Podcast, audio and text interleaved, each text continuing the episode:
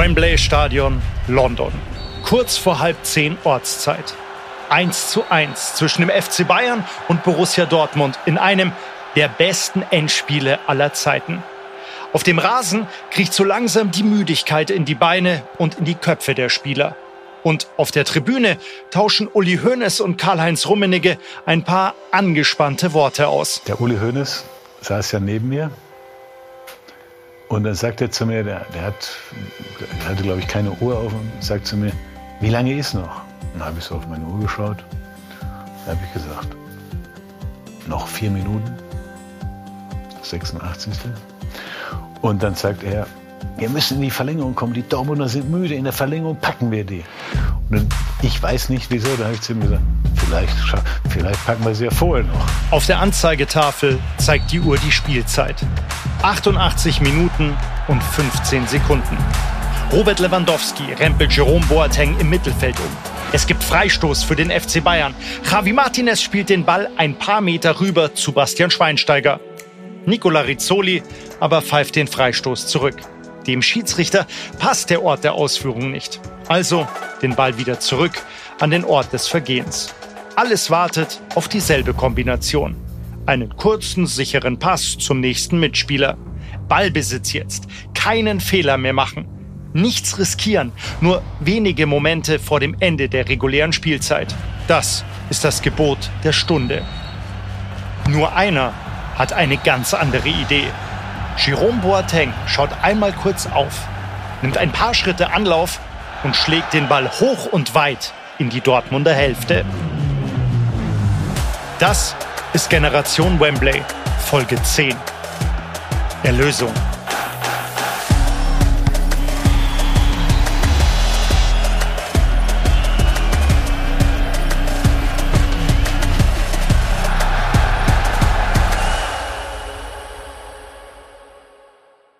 Also Frank wusste es einfach. Wir haben kurz uns angeguckt und er wusste, dass ich diesen Ball spiele. Ein langer Ball. Und dann ich, ich nehme den perfekten Ball die Kontrolle auch, weil ich war nicht einfach, weil ein Spieler von hinten von mir. Und dann ich gebe diese Hacke vom Arjan. Perfekt, der, der, der Moment doch. Weil auf die, seine erste Kontakt. Ich bin dann unterwegs und ich sehe den, sehe den Loch da und das Einzige, was ich hoffe und dass ich sage, ja, und dass Frank mich sieht und dass er mit da den Ball genau da, was er da macht, dass er da liegen lässt. Und das macht er. Und dann komme ich genau durch. Und dann, ja, stehst du wieder vor dem Torwart. Die Stadionuhr zeigt jetzt 88 Minuten und 21 Sekunden, als Arjen Robben alleine auf Roman Weidenfeller zuläuft.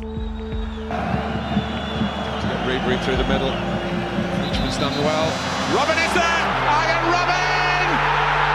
La pelota para Riverí, ahí está Robén, viene, viene, viene, viene, viene, viene, gol! Ribery, Ribery, Robin!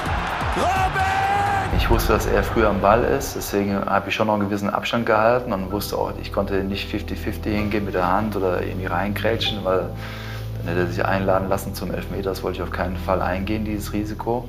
Deswegen bin ich stehen geblieben, habe abgewartet, was er macht bin breit geblieben, habe geguckt, dass die Beine zu sind. Robben schießen in dieser Extremsituation ein paar Gedanken durch den Kopf, wie er uns bei unserem Treffen auf seiner Terrasse verrät. Ja, dann habe ich halt die gute Entscheidung getroffen, glaube ich. Ja, weil die erste Entscheidung war an ihm vorbei.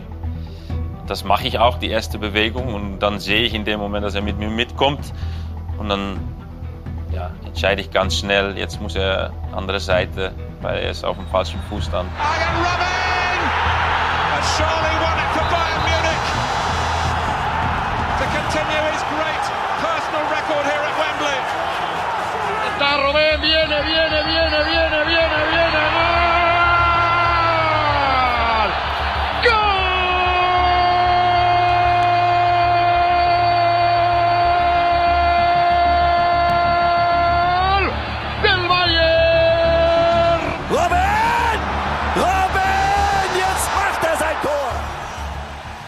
Robben geht nicht am Torhüter vorbei. Er schießt nicht oder lupft, sondern streichelt den Ball ganz zart an Roman Weidenfellers Bein vorbei. Dortmunds Torhüter kann Robbens Gedankengang in diesem Moment nicht folgen und zweifelt auch heute noch an der Absicht des Niederländers, den Ball so zu spielen. Ich kann mir das bis heute nicht erklären, was er da gemacht hat. Ich weiß auch selber nicht, ob er es überhaupt noch weiß, was er gemacht hat. Und ich kann mir nicht vorstellen, dass er es so machen wollte. Also Wahnsinn. Eigentlich müsste ich ihn fragen, was er genau vorhatte und wie es funktioniert hat, da den Ball so dran vorbeizuschieben. Ja. Das haben wir natürlich gemacht. Also Arjen, wie war es denn jetzt nun wirklich? Vielleicht Leute sagen, ich habe auch mal gehört, zumindest, dass er trifft ihm eigentlich nicht ganz gut. Aber es war nicht nötig. Das war genau das. Ich musste genau nur treffen, dass er auf dem falschen Fuß steht. Vielleicht treffe ich ihn nicht voll, aber das war nicht wichtig. Er musste an ihm vorbei und ich glaube, das war die gute Entscheidung. Und dass er so ein bisschen langsamer reinrollt, ist vielleicht umso schöner. Am weitesten weg vom Geschehen ist in dieser Szene Manuel Neuer.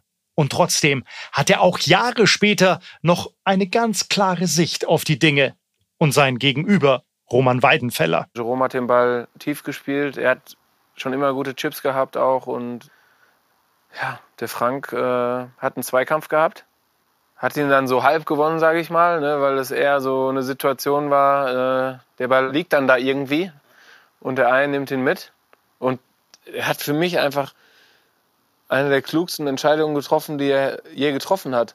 Weil oft ist es so, gerade bei Roman, der weiß es auch, ne, der einen chippt gerne und Roman hat viele 1 gegen 1 Duelle gewonnen in der Vergangenheit, aber gerade wenn der einen sich den Ball vorbeilegt und dann da vorbei ist, da kommst du nicht hinterher. Da hast du keine Chance.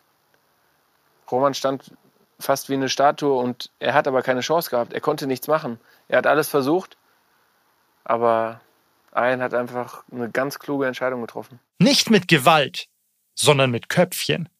Eine Entscheidung, die in diesem Moment, in diesem Bruchteil einer Sekunde gar nicht besser hätte sein können. Mit 5 km/h geht der Ball ins Tor. Warum es kompliziert machen, wenn es so einfach geht? With 90 seconds on the clock. Robin raced in and rolled it into the net. Robin, Bayern 2, Dortmund 1. 89. Minute, Arjen Robben macht alles wieder gut und geht alleine vor die Fankurve. Dann läufst du weg und dann ist natürlich, ja, dafür machst du alles. Dafür machst du, arbeitest du, kämpfst du, das ist dein Ziel, das ist das, ist das Höchste. Und dann schaffst du es und dann ja, kommt alles raus. Aber nicht nur für Robben ist dieser Treffer das ultimative Glücksgefühl. Bastian Schweinsteiger beschreibt diesen Moment als mehr als das. Eine unfassbare, unfassbare Erlösung.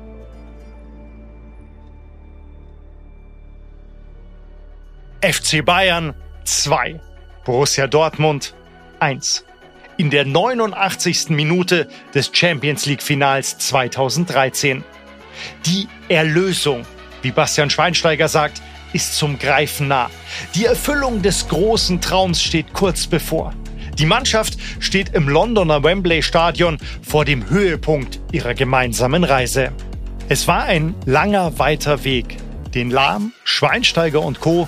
teilweise seit 2009 zusammengegangen sind. Die Spieler kramen in ihren Erinnerungen, holen die Gedanken und Emotionen in diesem Moment nochmal hervor. Also fühlen wir jetzt ganz tief rein. War natürlich äh, in, in letzter Konsequenz ein richtig geiles Tor, auch wenn die Entstehung natürlich sehr simpel war. Ein langer Ball. Und dann haben wir den gut auf, verarbeitet und aufgesammelt. Und ja, dann sind natürlich alle Dämme gebrochen.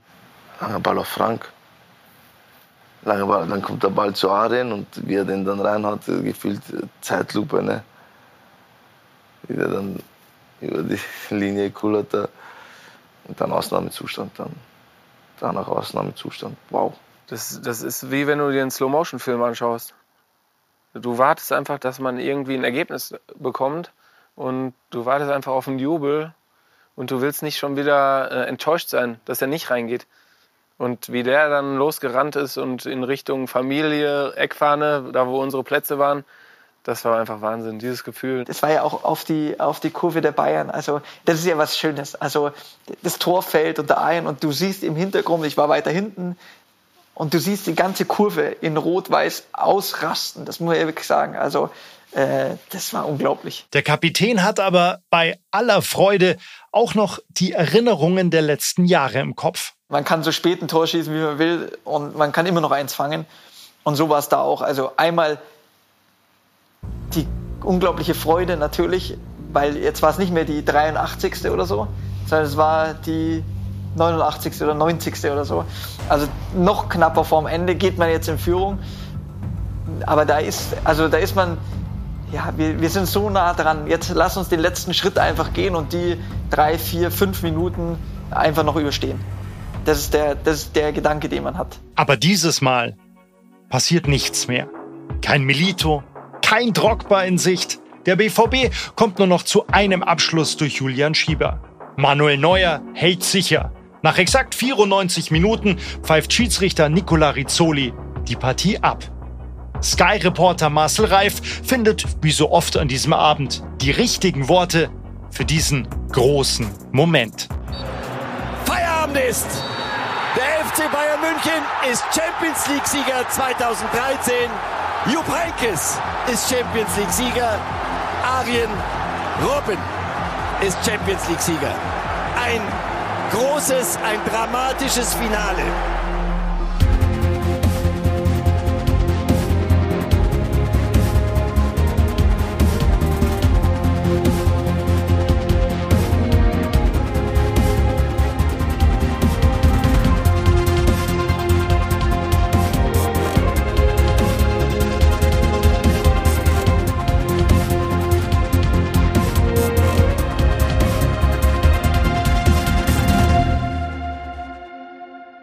Die beiden prägenden Offensivspieler der letzten Jahre führen die Bayern ans Ziel aller Träume. Ian Robben und Franck Ribéry machen an diesem Abend in Wembley auf der größten Bühne des Vereinsfußballs einmal mehr den Unterschied. Und vor allem halt Ian und Frank, das muss man einfach sagen, zwei äh, unglaubliche Fußballer, die auch nie aufgehört haben die immer weitergemacht haben, immer eins gegen eins gegangen sind. Und wenn sie 15 Mal hängen geblieben sind, immer weiter und die Überzeugung von sich hatten, aber auch die Überzeugung hatten, ich muss meine Mannschaft zum Sieg führen. Und das hat man eben auch, äh, auch gespürt. Der Mann des Abends ist aber mit einer Vorlage und dem entscheidenden Treffer kurz vor Schluss Arjen Robben. Er vertreibt damit die bösen Geister der Vergangenheit, den Elfmeter in Dortmund und jenen gegen Chelsea ein Jahr zuvor. Ian Rum ist ein Weltklasse-Spieler. Er ist ein Weltklasse-Spieler über die, die, ganze Zeit. Ne? Ich bin nicht derjenige, der sagt, ja, ich habe das gemacht. Weißt du, das ist, ja, ich, ich habe ich hab immer mein Bestes gegeben und ich, ich bin auch selber ganz glücklich. Das wollte ich auch und ich bin ganz schön, dass es für alle, für den Verein, für, den, für die Fans, für ich, ja, das, ich bin nur ganz glücklich, dass, ja, dass ich da mitgeholfen habe. Aber mehr auch nicht. Ich habe das nicht alleine gemacht. Ich habe meine Mannschaft dafür gebraucht. Wir waren auch eine Mannschaft. Und ähm, wir haben das alle zusammen gemacht. Ich fand eigentlich, dass es ideal war, dass Adrian das Tor geschossen hat. Auch mit der Geschichte, dass er damals den Elfmeter in Dortmund verschossen hat, im Champions League-Finale den Elfmeter verschossen hat, wurde manchmal auch kritisiert. Sehr. Ich habe mich für ihn unheimlich gefreut weil er war so entscheidend für uns, in der, als er nach seiner Verletzung wieder ins Spiel zurückgekommen ist gegen Juventus Turin, als er reingekommen ist. Ich glaube, Toni Kroos hat sich damals verletzt und er kam da rein. Das war nochmal ein anderes Element und der hat unfassbar gut gespielt, die Spiele in der Champions League. Also, dass er das Tor gemacht hat, das hat mich wirklich, äh, das freut mich bis heute noch. Seine Mitspieler, sein Trainer. Alle freuen sich mit und für Arjen Robben. Sogar die Gegenseite hat mittlerweile ihren Frieden mit dem Matchwinner gemacht. Auch wenn es immer noch weh tut. Und dann kommt so ein Gurkending da irgendwie, wo er es hergeholt hat, keine Ahnung.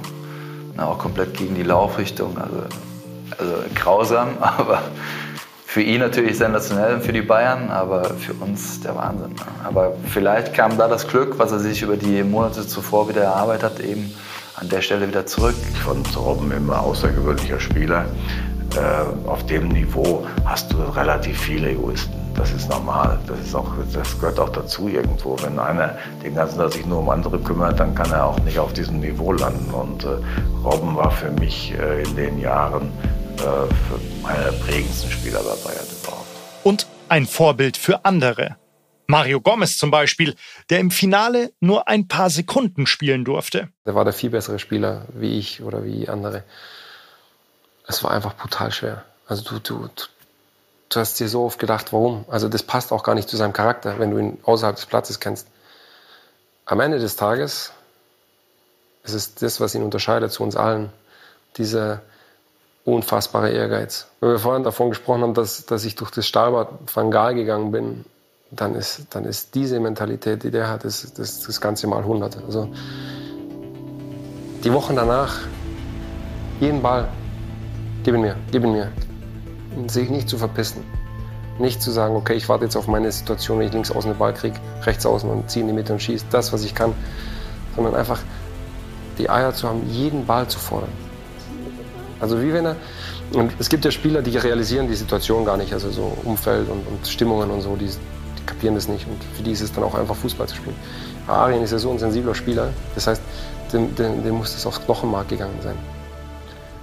Und deswegen, das dann so zu drehen, das Bild. Was also bleibt, ist die höchste Form der Anerkennung unter Spitzensportlern. Das ist wahrscheinlich der Respekt, der, mein größter Respekt, den ich je für einen Sportler hatte, den, mit dem ich je zusammengespielt habe, ist, ist, ist in Bezug auf das äh, für den Arjen, weil das, das war wirklich unmenschlich. Also was der da in dem Jahr wie der den Turnaround geschafft hat.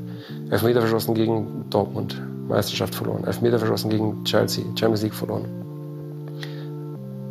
Nicht, dass er dafür verantwortlich war, sondern das waren die Schicksale, die er verarbeiten musste.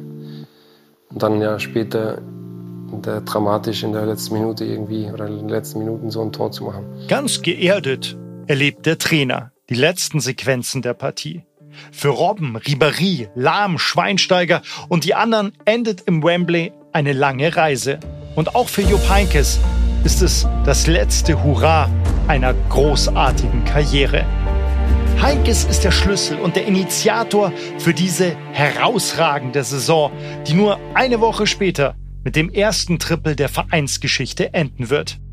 Heinkes Einfluss ist gar nicht hoch genug einzuschätzen, findet sein Co-Trainer und Freund Hermann Gerland. Die Jungs haben, wollten für ihren Trainer für sich selber, für den Club, aber auch für den Trainer. Dann haben sie nochmal zwei oder drei Prozent mehr drauf, mehr, mehr, mehr drin gehabt als, als normal. Das, dann war bei Jupp auch die, die Mannschaft war so überzeugt von dem Trainer und von äh, der Menschlichkeit des Trainers auch, dass die gesagt haben, wir wollen natürlich für uns, natürlich für den Club, aber auch für den Trainer alles gewinnen. Heinkes, bescheiden wie immer, stellt aber nicht sich in den Vordergrund, sondern die Gier und die Leidenschaft seiner Spieler. Und vergisst dabei nicht, wo und wie dieser letzte Abschnitt des Weges begann. Ich habe in meiner Karriere sehr viel Erfolg gehabt als Spieler und als Trainer, viele Titel gewonnen, aber ich habe genau so, ich glaube, vier oder fünf Endspiele auch verloren. Ne? Wenn ich, ich sage ich immer so im Flachs, wenn ich die auch noch gewonnen hätte.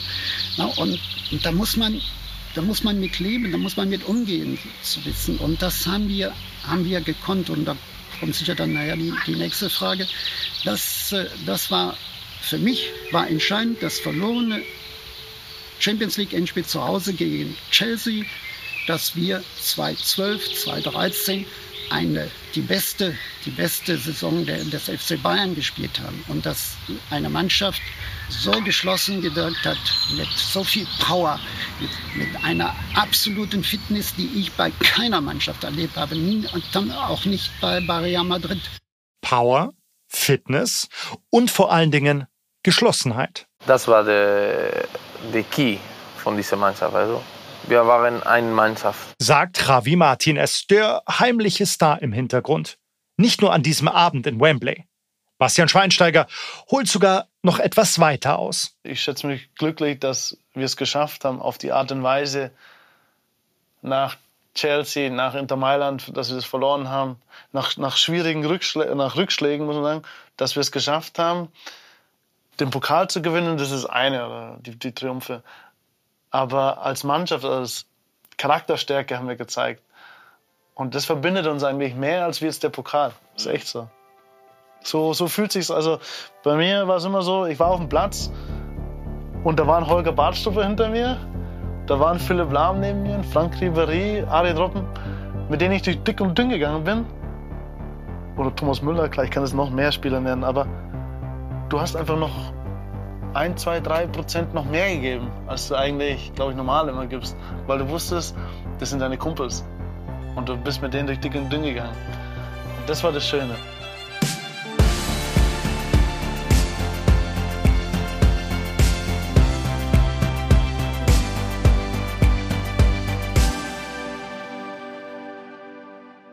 Die Erlösung für den Club ist in gewisser Weise auch eine Erlösung für die Generation Lahm und Schweinsteiger. Am meisten war das schon so, hat man schon so gespürt, hat man sich schon gefreut. Einerseits für den Club, aber vor allem für Philipp und Basti, Ayen Frank, die so in dieser Altersregion 30 knapp drüber, knapp drunter waren, äh, wo es schon immer hieß, ja, schaffen die es, mal einen großen Titel zu holen das war schon so, die Erwartungshaltung war schon da sehr groß. Das war, glaube ich, auch so ein bisschen der Beginn von dieser, von dieser ganzen Generation, wo es immer dann von den ehemaligen Spielern hieß, die goldene Generation, die nie einen Titel gewinnt, so ähnlich wie Portugal unter Figo und so weiter. War das ja dann auch so das Thema von Lahm, äh, Schweinsteiger, Neuer, die werden nie irgendwie in die Fußstapfen von Matthäus und so weiter treten können. Und es war auch der Beginn dazu, ähm, eben mit diesem Titel, dass diese Spieler dann eben so eine große Ära geprägt haben es geschafft haben, auf den Olymp äh, zu, zu gehen. Deshalb brechen selbst bei diesen gestandenen Spielern im Nachgang alle Dämme. Wenn ich einen Basti sehe, einen Philipp Lahm, einen Thomas Müller, das sind die Spieler, die für den Verein immer gelebt haben. Und wenn du die siehst, sag ich mal, alles so Münchner, alles für den Verein, ihr Lebenswerk schreiben die gerade.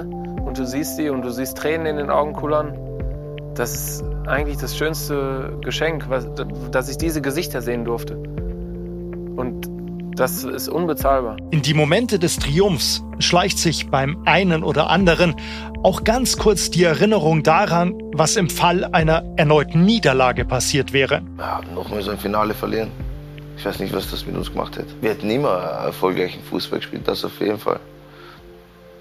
So erfolgreich weiß ich nicht, bin ich mir nicht sicher weil es hat schon extrem viel Aufwand, extrem viel harte Arbeit gekostet, das spezielles Jahr 2013 nach dem verlorenen Finale. Was wir da für einen Aufwand hatten, das war schon extrem. Und das dann nochmal so enttäuscht zu werden nach dem Jahr 2012, ich glaube, das hätte schon was mit uns gemacht jetzt nicht unbedingt Positives. Das wäre ganz schwierig gewesen, glaube ich, auch für die nächsten Jahre so ein bisschen, was das mit der Mannschaft gemacht hätte. Nochmal so eine Niederlage in so einem Finale gegen Dortmund dann auch noch. Und auch der Finalgegner macht sich Jahre später so seine Gedanken über das Was wäre wenn, über die danach folgende sportliche Dominanz der Bayern und auch den ein oder anderen Transfer. Viele Mitstreiter mit mir, Mitspieler, hatten natürlich schon dann auch ein Thema gehabt, wo sie dann auch angefangen haben zu grübeln und zu überlegen. Wenn das alles nicht gekommen wäre, glaube ich, wären viele andere Partien danach anders ausgegangen und wären die Meisterschaften spannender gewesen und die Bundesliga allgemein sowieso. Ja, ich glaube, hätte viel geändert. Erstmal hätte uns das einen weiteren Riesenschub gegeben. Ja dann wäre auch vielleicht im Hinterkopf bei den Spielern, die ja dann auch durchaus immer wieder im Fokus von Bayern standen, auch das Gefühl entstanden, okay, ich muss eigentlich nicht wechseln, wenn ich die Champions League gewinnen will. Und das hätte schon was ausgelöst, davon bin ich überzeugt. Im Nachhinein kann man nie genau sagen, was es ausgelöst hat. Vielleicht aber auch doch. Jedenfalls erkennen einige Bayern-Spieler im Triumph von Wembley auch den Grundstein für einen anderen überragenden Erfolg. Man weiß nie und man wird es nie rausbekommen, ob wir ohne den Titel 2013 Weltmeister geworden wären. Auf jeden Fall, definitiv wäre es anders gelaufen. Ich glaube auch, dass wir eventuell nicht Weltmeister geworden wären. Wembley steht deshalb nicht nur für den Sieg des FC Bayern in der Champions League. Er ist auch ein zweiter Meilenstein auf dem Weg zum historischen Triple. 1999 und 2010 stand der FC Bayern schon kurz davor und wurde beide Male im Champions League Finale ausgebremst. Diese Hürde ist nun genommen. umso schwieriger ist es, die Konzentration in den Tagen danach noch einmal voll hochzufahren. Da muss ich sagen, dass wir davor gar nicht dran gedacht haben. Also uns ging es um den Champions League-Titel. Also Pokalsieger durften die meisten schon davor mal werden. Meister sind wir schon mal geworden. Äh, uns ging es um den Champions League-Titel. Das muss man ganz klar sagen. Erst die Tage danach dann, also wenn man den hat und dann steht ein Pokalfinale an und dann heißt es, das kann das erste Mal sein, dass eine deutsche Mannschaft eben das Triple gewinnt. Dann macht man sich Gedanken, alles klar, okay, Fokus dann irgendwann wieder nach drei Tagen nach vorne. Äh, jetzt jetzt äh, müssen wir den Trippelsieg äh, einfahren, das ist ganz klar. Eine Woche später geht die Mannschaft im DFB-Pokalfinale von Berlin dann auch diesen letzten Schritt. Müller gegen Ulreich.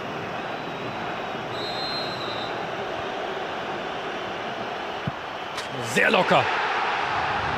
1 zu 0 für den FC Bayern. Thomas Müller bleibt eiskalt.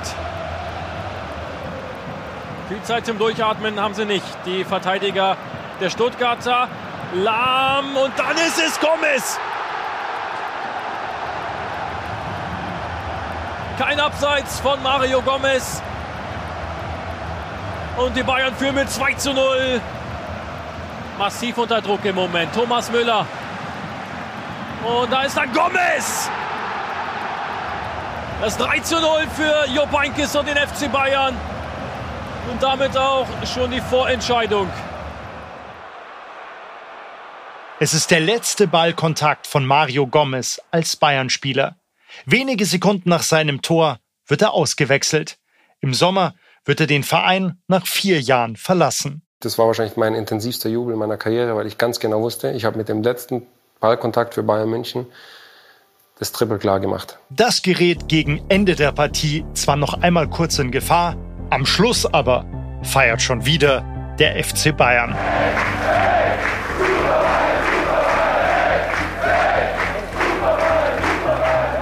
Diese Super Bayern sind das Produkt mehrerer Faktoren. Einer funktionierenden Mannschaft, eines herausragenden Trainerteams und auch den Personen im Hintergrund.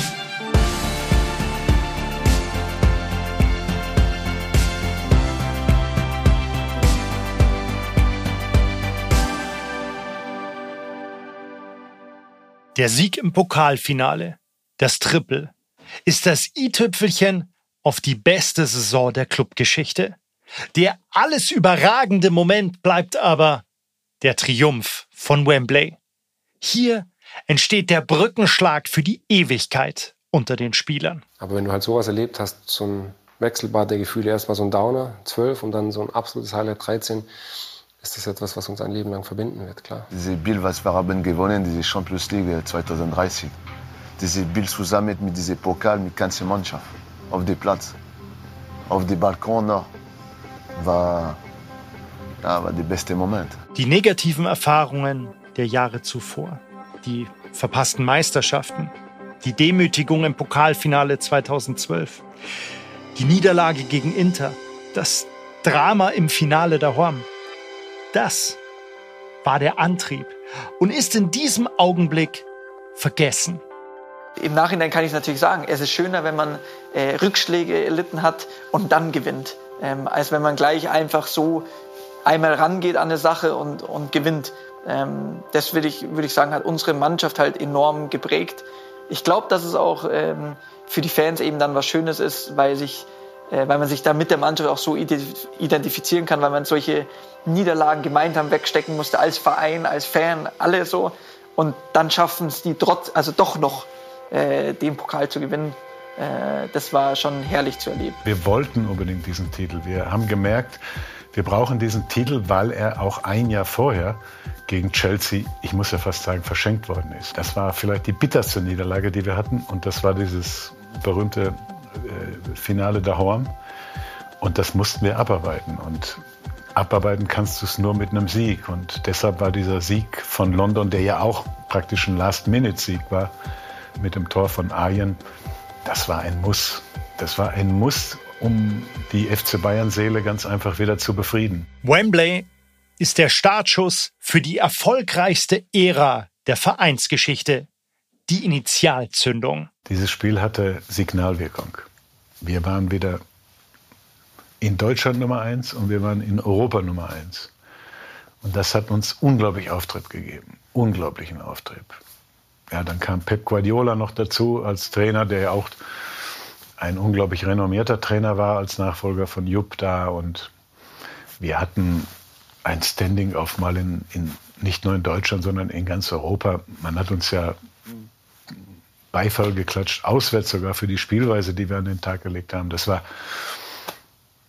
es war ein Spiel, das du gewinnen musst. Wir haben es gewonnen. Ich durfte Kapitän sein. Ich bin gebürtiger Münchner mit meinem Verein die Champions League zu gewinnen, das Größte zu gewinnen. Ähm, das ist unbeschreiblich. Das Finale der Horn ist der Treibstoff dieser Mannschaft. Da ist sich Bastian Schweinsteiger sicher. Du gehst dann wieder, du hast die Bilder dann wieder im Kopf. Äh,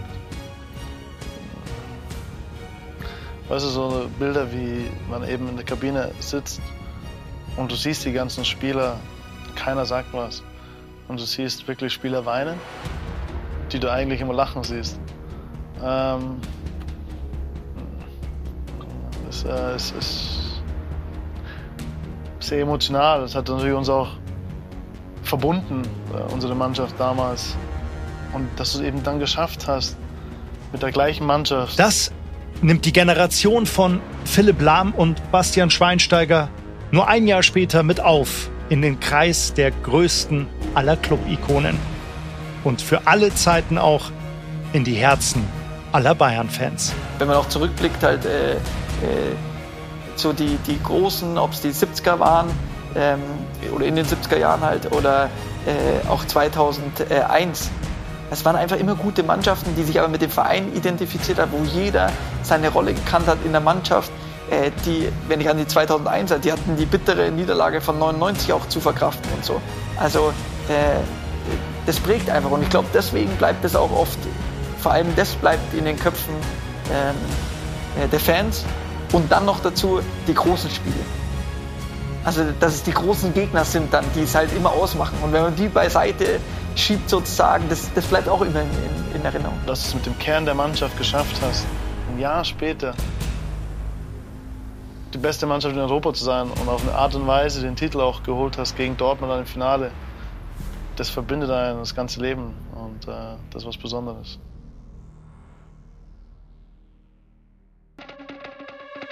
Generation Wembley ist ein Podcast vom FC Bayern in gemeinsamer Produktion mit den WakeWord Studios in München. Die Idee und die Interviews mit den 40 Protagonisten kommen von Dominik Bayer. Skripte und Texte von Stefan Rommel und Andreas Lehner. Das Projektmanagement lag bei Theresa Henskens, Nikolai Kube, Sven Rühlicke und Ruben Schulze-Fröhlich. So, das war sie nun. Die letzte Folge unserer zehnteiligen Serie. Es hat mir unglaublich viel Spaß gemacht, euch auf diese Reise mitzunehmen. Vielen Dank, dass ihr dabei wart und die Serie begleitet habt. Bedanken möchten wir uns natürlich auch nochmal bei allen Gesprächspartnern, die in diesem Projekt mitgewirkt haben. Und bei allen Köpfen, die hinter dieser unglaublich großen Produktion stecken. Falls ihr es noch nicht mitbekommen habt, es gibt diese Geschichte auch als sechsteilige Serie bei Amazon Prime und FC Bayern TV Plus. Dort könnt ihr die emotionalen Momente dieser Geschichte auch noch einmal ansehen. Ich sag's euch, es lohnt sich auf alle Fälle. Danke, dass ihr dabei wart. Bleibt gesund und sollte euch der Podcast gefallen haben, teilt ihn unbedingt mit euren Freunden. Wir freuen uns natürlich auch, wenn ihr uns eine gute Bewertung da lasst. Das war FC Bayern Generation Wembley.